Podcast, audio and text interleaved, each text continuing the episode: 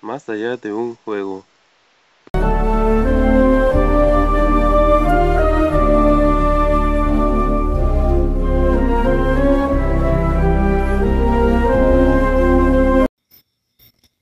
En la actualidad, hablar de bullying es hablar de sentimientos, emociones, formas de actuar, inseguridad, frustración, etc., ya que este término ha causado durante mucho tiempo dentro de las escuelas que gran número de estudiantes hayan sufrido traumas de alguna u otra forma.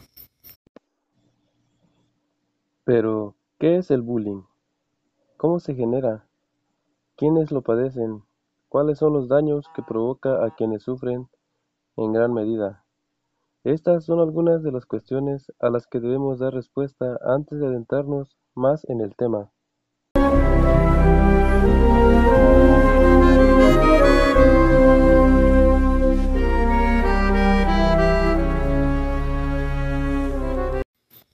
El bullying es una expresión de la violencia humana en la escuela.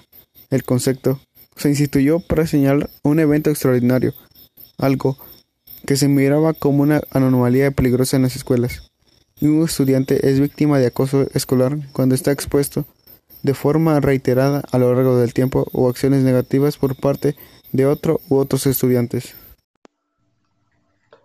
Este no es un problema nuevo para la sociedad pues se ha reflejado en la violencia presentada en la historia de la humanidad. El término como tal fue destacado por las ciencias sociales a finales del siglo XX como una conducta inadmisible, recurrente y creciente en las escuelas. La mayoría de los alumnos que lo padecen tienen miedo de expresarlo ante las personas mayores, pues durante mucho tiempo se ha visto como sinónimo de debilidad. Es por ello que prefieren callarlo y con ello seguirse atormentando, pues esto se intensifica con el paso del tiempo hasta el punto de causar graves traumas e incluso la muerte.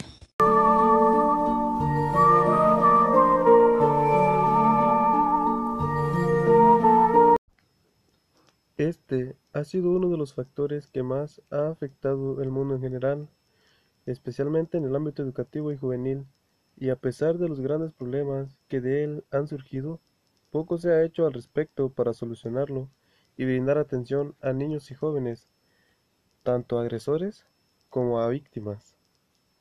México continúa en el primer lugar internacional entre los países de la Organización para la Cooperación y el Desarrollo Económicos, por sus siglas OCDE, en casos de acoso escolar, fenómeno que afecta a 40% de los alumnos de primaria y secundaria en escuelas públicas y privadas del país.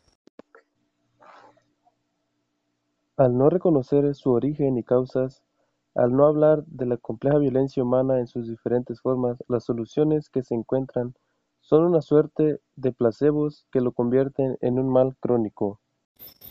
Para disminuir los casos de bullying, es necesario ubicar el foco que lo genera y a partir de ello tomar las medidas necesarias para evitar que los casos de abuso aumenten.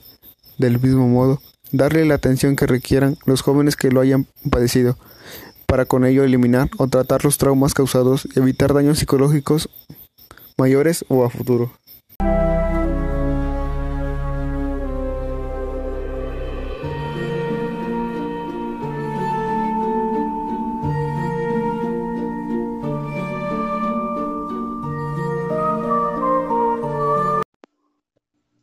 La lógica está en evitar que ciertos niños agresivos se conviertan en golpeadores recurrentes y que otros caigan en la posición de víctimas, como si ese control eliminara la problemática.